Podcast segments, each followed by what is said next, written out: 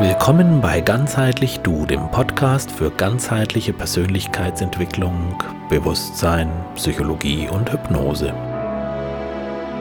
Mein Name ist Michael Schramm und ich unterstütze als Heilpraktiker für Psychotherapie und Coach Menschen vor Ort bei ihrer Suche nach Antworten auf ihre persönlichen Fragen und Herausforderungen des Lebens. Außerdem biete ich Online-Beratung über meine Internetseite www.online online-psychologie.info. In meinem Podcast Ganzheitlich Du philosophiere ich über Fragen des Bewusstseins und der Ganzheitlichkeit, über Psychologie, Psychotherapie, Pädagogik und das Leben. Bitte diesen Podcast nicht beim Autofahren oder Führen von Maschinen anhören, denn er enthält eine kurze Trance. In der letzten Folge habe ich ein wenig über die historische Entwicklung der Hypnose erzählt. Dabei ist an der einen oder anderen Stelle schon angeklungen, was Hypnose ist und was nicht. Heute versuche ich ausführliche Antworten auf die Frage zu finden. Was ist das eigentlich? Hypnose. Als Hypnose bezeichnet man zum einen Bewusstseinszustände, die vom gewöhnlichen Alltagswachbewusstsein abweichen. Zum anderen meint man mit Hypnose eine Methode, jemanden in ebenso einen abweichenden Bewusstseinszustand zu versetzen. Anders ausgedrückt, mit Hypnose versetze ich jemanden in Hypnose. Alles klar? Nein? Okay, Deshalb unterscheide ich beides begrifflich, indem ich einerseits von Hypnose spreche und damit Hypnose als Methode meine und andererseits von hypnotischer Trance und damit den veränderten Bewusstseinszustand meine. Besser, oder?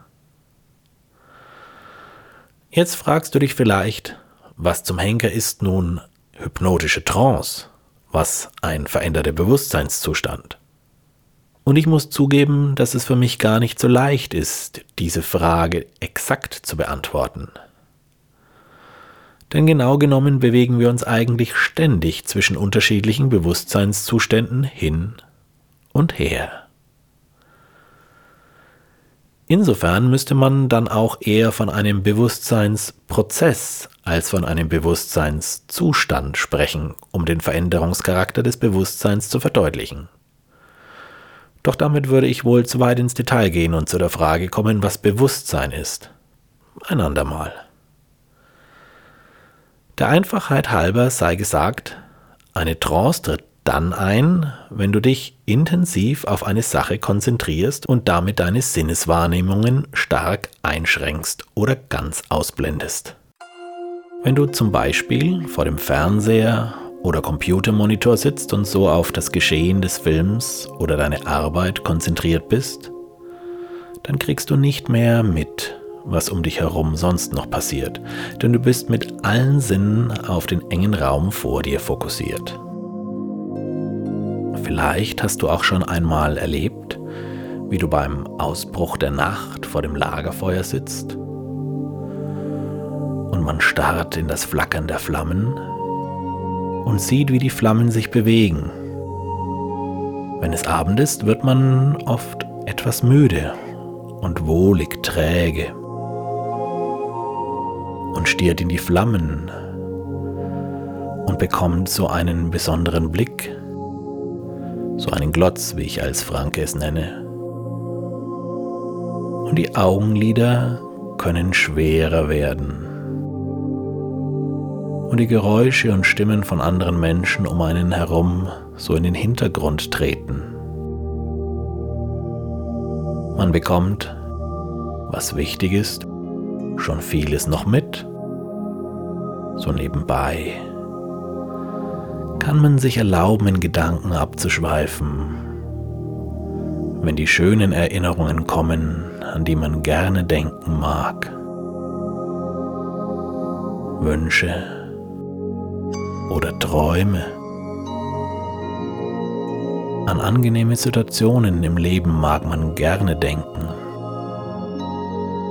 wo man sich wohl fühlt. Können einem Momente in den Sinn kommen, in denen man ganz im Einklang mit sich selbst ist. Viele Menschen, sie können sich daran erinnern, wie man in der Kirche bei der Predigt sitzt oder in der Schule im Unterricht, an die monotone Stimme des Priesters oder Lehrers. Irgendwie einschläfernd und so eine gewisse Art von angenehmer Müdigkeit oder Entspannung sich irgendwo im Körper bemerkbar macht. Wie bei Kindern, wenn man ihnen vor dem Schlafengehen eine Geschichte vorliest. Sie beginnen sich zu entspannen. Und eine gewisse Art von angenehmer Müdigkeit fängt irgendwie an, sich irgendwo in ihrem Körper bemerkbar zu machen. Und obwohl sie sich bemühen, weil die Kinder die Geschichte mitbekommen wollen, merken sie, dass ihre Augen blinzeln. Manchmal können sie ein wohltuendes Gähnen nur schwer unterdrücken. Kinder haben viel Fantasie. Deshalb können sie sich leicht vorstellen, was geschieht, während sie weiter interessiert lauschen. Sie fangen vielleicht sogar an, ein bisschen zu träumen. Wenn sie ihre Augen, die immer schwerer und schwerer werden, den Moment ein wenig schließen oder einfach zufallen lassen. Und dabei ein gutes Gefühl genießen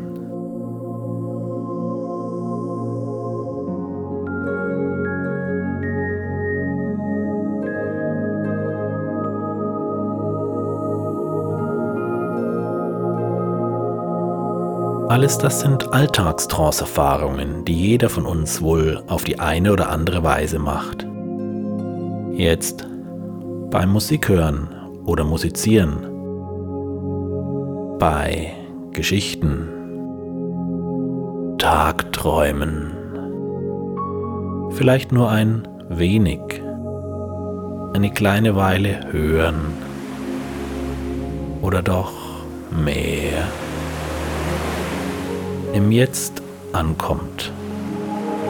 Damals dort, wo man sich wohlfühlen kann und genießen, bevor man nach und nach wieder mit seiner Aufmerksamkeit zurückkommt zum Hier und heute.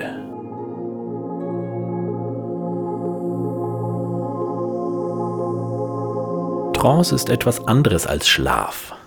Das hatte schon der schottische Arzt James Braid Mitte des 19. Jahrhunderts festgestellt. Weißt du noch aus der letzten Folge? Auch wenn viele Menschen Trancezustände als entspannend erleben, weil dabei oft der parasympathische Teil unseres Nervensystems überwiegt, wir also auf Regeneration und Erholung ausgerichtet sind, ist das Gehirn in leichten und mittleren Trance-Tiefen sehr aktiv. Während einer Trance kann die Körperwahrnehmung verändert sein, ebenso wie das Zeitgefühl. Der formal logisch reflektierende Verstand ist stark reduziert bzw. ausgeschaltet. Deshalb ist es in Trance ähnlich wie beim Träumen möglich, kreative Lösungen zu finden, die sonst durch den engen Rahmen unseres rationalen Verstands nicht zugelassen werden. Aus diesem Grund eignet sich Hypnose in der Therapie besonders dann, wenn sich der Klient durch sein rationales Denken sozusagen selbst im Weg steht.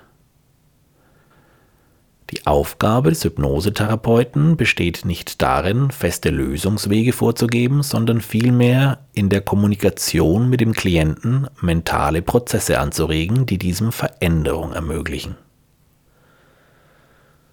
Veränderung ist nichts, was man von außen vorgeben, verordnen oder steuern kann. Denn der menschliche Geist kann als ein selbstorganisiertes System verstanden werden, das operational geschlossen ist. Das heißt, dass auf einen Einfluss von außen zwar selbstregulierende innere Mechanismen in Gang gesetzt werden, zumindest dann, wenn der Einfluss das Gleichgewicht des Systems verstört, was der Fall ist, wenn der Mensch Ungereimtheiten seines bisherigen Weltbilds bemerkt, so dass eine Veränderung notwendig wird. Die Reaktion erfolgt jedoch gemäß der eigenen komplexen inneren Logik und ist von außen nicht vorhersehbar. In anderen Worten, die Prozesse des Denkens und Fühlens können von außen nicht gesteuert werden. Denn entscheidend für das auf eine Beeinflussung folgende Denken, Fühlen und Handeln ist die individuelle kognitive Verarbeitung. Ich möchte dir das anhand eines Beispiels verdeutlichen. Wenn ich Anna einen Song aus dem Film Dirty Dancing vorspiele, dann fühlt sie sich sehr glücklich. Sie erinnert sich an eine Situation, in der sie von ihrem ersten Freund und jetzigen Mann als junge Frau ihren ersten Kuss bekam. Das Lied Hungry Eyes hat für sie durch dieses Erlebnis eine ganz bestimmte Bedeutung bekommen. Wenn ich das Lied jedoch Bert vorspiele, dann wird er traurig. Er denkt an seine Schwester, die den Film Dirty Dancing gerne gemocht hatte und in ihrem Zimmer zu diesem Lied tanzte. Seine Schwester ist jedoch bei einem Motorradunfall ums Leben gekommen und Bert vermisst sie immer noch sehr. Hungry Eyes hat für Bert also eine ganz andere Bedeutung. Ohne Berts und Annas Biografie zu kennen, ist es kaum möglich, Aussagen darüber zu treffen, welche Wirkung der Song auf sie hat. Und selbst wenn man einzelne biografische Fakten kennt, weiß man noch nicht, welche Verknüpfungen diese haben und welche Bedeutung daraus resultiert. Es wäre zum Beispiel denkbar, dass Anna durch ein anderes Ereignis einen Groll auf ihren Mann schiebt und deshalb gerade gar nicht gerne denkt, wie sie ihn das erste Mal geküsst hat. Jetzt kommt ein Patient zur Hypnosetherapie deshalb, weil er ein ganz bestimmtes Anliegen oder Problem hat. Er hat irgendwelche Symptome oder kommt mit der Art zu denken und bestimmte Dinge im Leben anzupacken nicht weiter. Es muss sich etwas verändern. Zu einer Veränderung des Denkens, Fühlens und Handelns durch Therapie kommt es dann, wenn es dem Therapeuten gelingt, das mentale System des Patienten zu verstören. Du kannst dir das in etwa so vorstellen. Jemand hat ein ganz bestimmtes Bild im Kopf, wie die Welt funktioniert, zusammengesetzt aus lauter einzelnen Puzzlesteinen, seinen Erfahrungen. Nun stellt er fest, dass er mit diesem Bild in manchen Situationen nicht weiterkommt. Er geht deshalb zu einem Therapeuten. Dieser bietet ihm nun neue Puzzlesteine zur Auswahl. Er fordert ihn auf, auszuprobieren, diese Steine in sein Puzzlebild mit einzufügen. Der Betreffende probiert ein Teil an der einen Stelle und ein anderes an einer anderen. Manche Teile legt er wieder zur Seite, weil sie sich nicht an seinen eigenen Puzzlesteinen anbauen lassen. Andere Teile passen ganz gut. Und irgendwann betrachtet er sein ganzes Bild von neuem und stellt fest, es hat sich irgendwie verändert.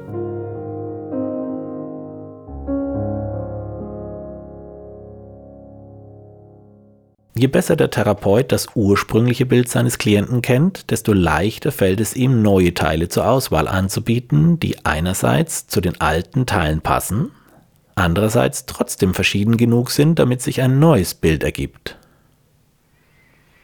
Hypnose ist deshalb idealerweise immer eingebettet in eine Gesprächstherapie. Wohlgemerkt kann paradoxerweise eine Veränderung eintreten, wenn der Klient, der mit dem Wunsch, sich zu verändern, zur Therapie kommt, spürt, dass er sich nicht zu verändern braucht. Nämlich dann, wenn er eine schlechte Meinung über sich selbst hat oder weil er sich selbst bisher verboten hat, bestimmte Gefühle zu fühlen, weil er gelernt hat, dass dies nicht akzeptabel ist. Dann wirkt es sozusagen als Verstörung, wenn sich der Klient aufgrund der wohlwollenden Akzeptanz des Therapeuten wertgeschätzt und angenommen fühlt weil dieser signalisiert, du bist vollkommen in Ordnung, so wie du bist. Aber dazu mehr in der nächsten Folge. Ich hoffe, dieser kleine Ausflug war jetzt halbwegs verständlich. Warum ich diesen gemacht habe, wird vielleicht gleich deutlich beim Thema Suggestion.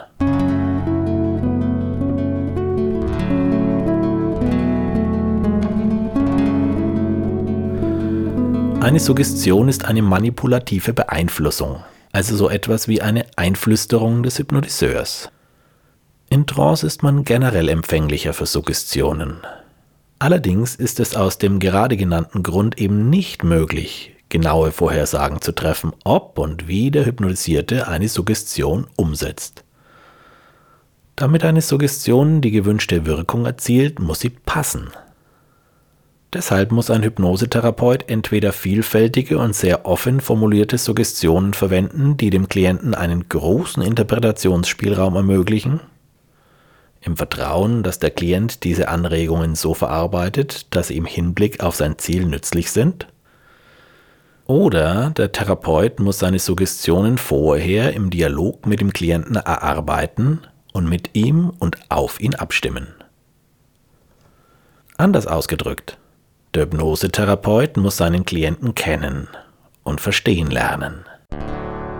Er muss den Bedeutungsgehalt der Suggestionen gemeinsam mit dem Klienten konstruieren.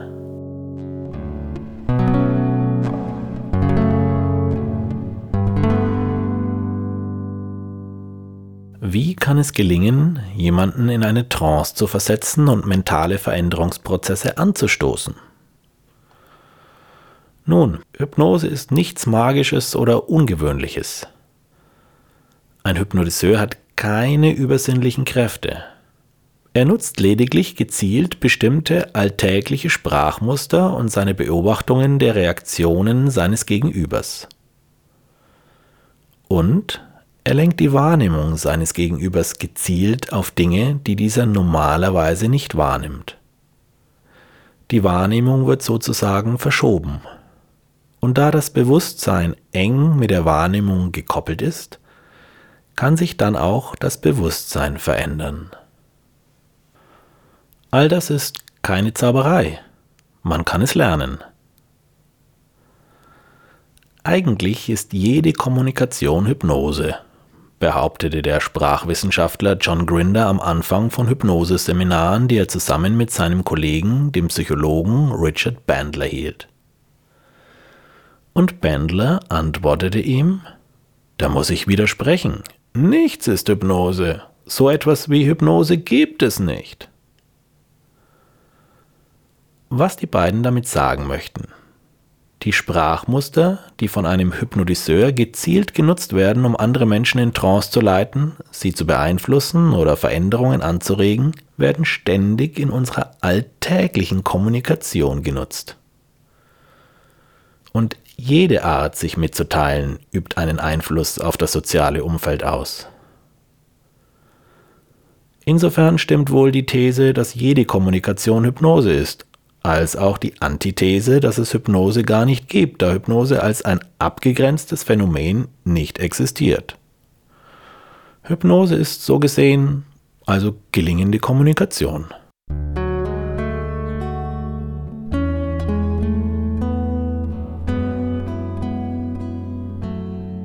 Und noch etwas ist Hypnose.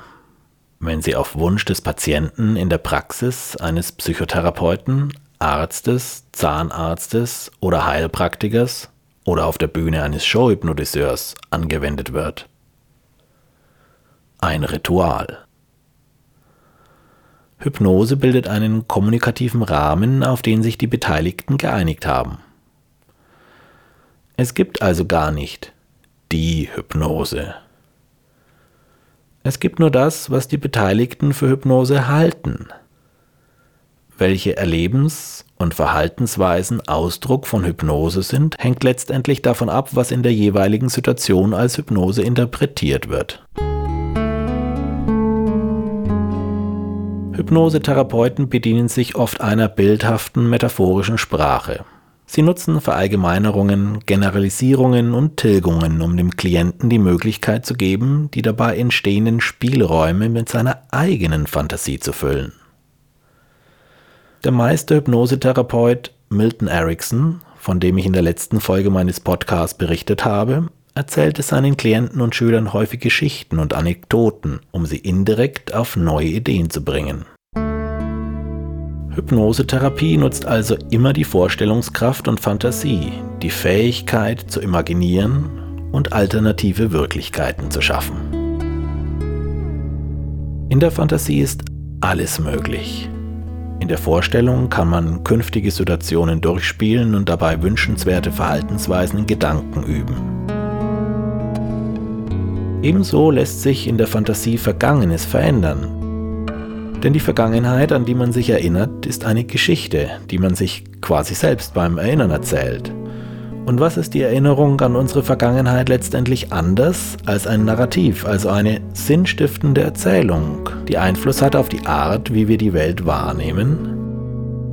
Geschichten lassen sich neu erzählen.